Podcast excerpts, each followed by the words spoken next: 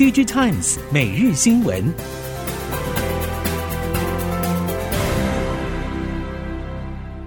听众朋友们好，欢迎收听 DigiTimes 每日新闻，我是翁方月，现在为您提供今天的科技产业新闻重点。首先带您关心。以基础建设各项产业应用为主的产业电脑业者指出，先前因为疫情影响，政府预算多半用在防疫。随着情况的改变，原本应该新建更新的基础建设专案也都重新启动。像是随着五 G 通讯网络的普及，政府对于电动车市场的推动等，都将带动一波基础建设的需求。另外，欧美地区对于轨道交通或公路的建制，在疫情之后重新启动，也都为产业电脑业者带来一定的商机。多数产业电脑业者表示，基础建设以及产业数位转型都是必要且不可逆的投资趋势。随着物料供应逐渐稳定，运输恢复正常，对于先前累积的订单会加速优先处理。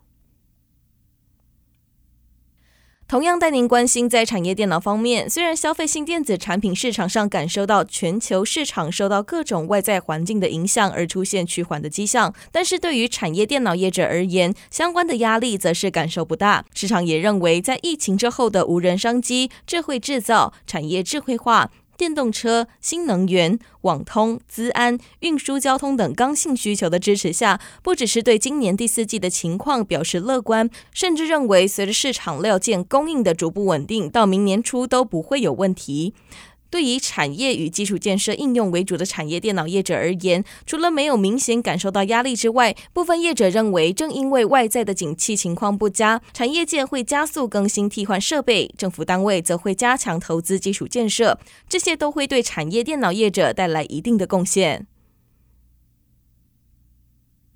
受到面板价格走低和厂商大幅减产影响，台系面板厂第三季处于史上最惨旺季。友达与群创单季营收都在新台币五百亿元以下，分别下探十六年和十二年的新低。这同时也是友达合并广辉、群创三合一之后创下单季历史新低纪录。面对这次景气下行，面板厂主要是靠着减产自力救济，导致面板双虎第三季营收与出货都不如先前预期，单季亏损也将进一步扩大。由于面板厂用力减产，进入第四季后，LCD 电视面板供需可望逐渐回到较为健康的水准。同时，小尺寸电视面板价格短期内也有望上涨，但由于终端需求还是很虚弱，能否有周期性价格上涨，仍需要时间观察。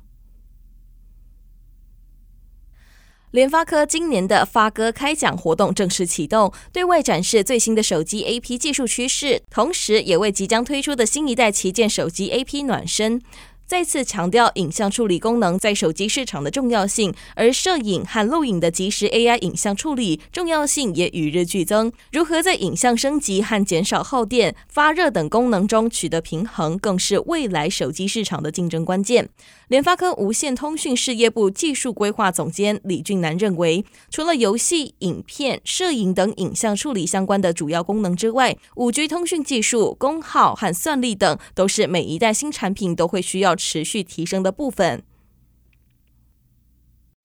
鸿海旗下鸿华先进自主开发的电动巴士 Model T，在三月交付给高雄客运之后，十二号再交付十五辆给府城客运营运，这也让台南成为 Model T 首批量产车交付的城市。Model T 是第一款以 MIH 商用车平台为基础所生产出来的电动巴士，同时也是鸿海第一款正式上路的电动车。由鸿海科技与裕隆集团合资成立的鸿华先进开发，在三月时首发交付给三地集团旗下的高雄客运，首批订购数量为三十辆，后续将按照营运需求进行交付。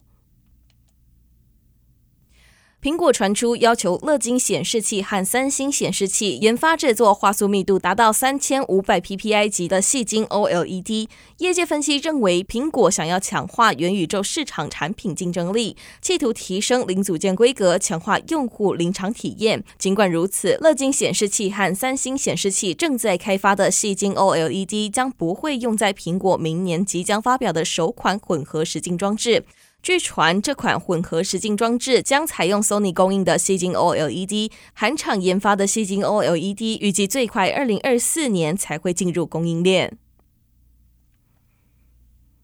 日前，南韩媒体传出消息，指出 SK 海力士已经与美国达成协议，针对三星以及 SK 海力士中国工厂的半导体设备出口管制将推迟一年。业界指出，在中国设有生产据点的 SK 海力士和三星电子，由于目前暂时没有大规模扩产计划，受到打击不大，且相较于直接被禁止供应的中国业者，南韩等外国企业在中国导入相关产品或设备时，可以进行个别审查，还是保留协商空间。南韩学界相关人士建议，未来政府还是应该与美国好好协商，以在审查过程中让设备如期进入南韩业者的中国工厂。此外，预期美国对中国半导体的限制将持续下去，各业者也应该投入扩充其他地区产线等长期准备。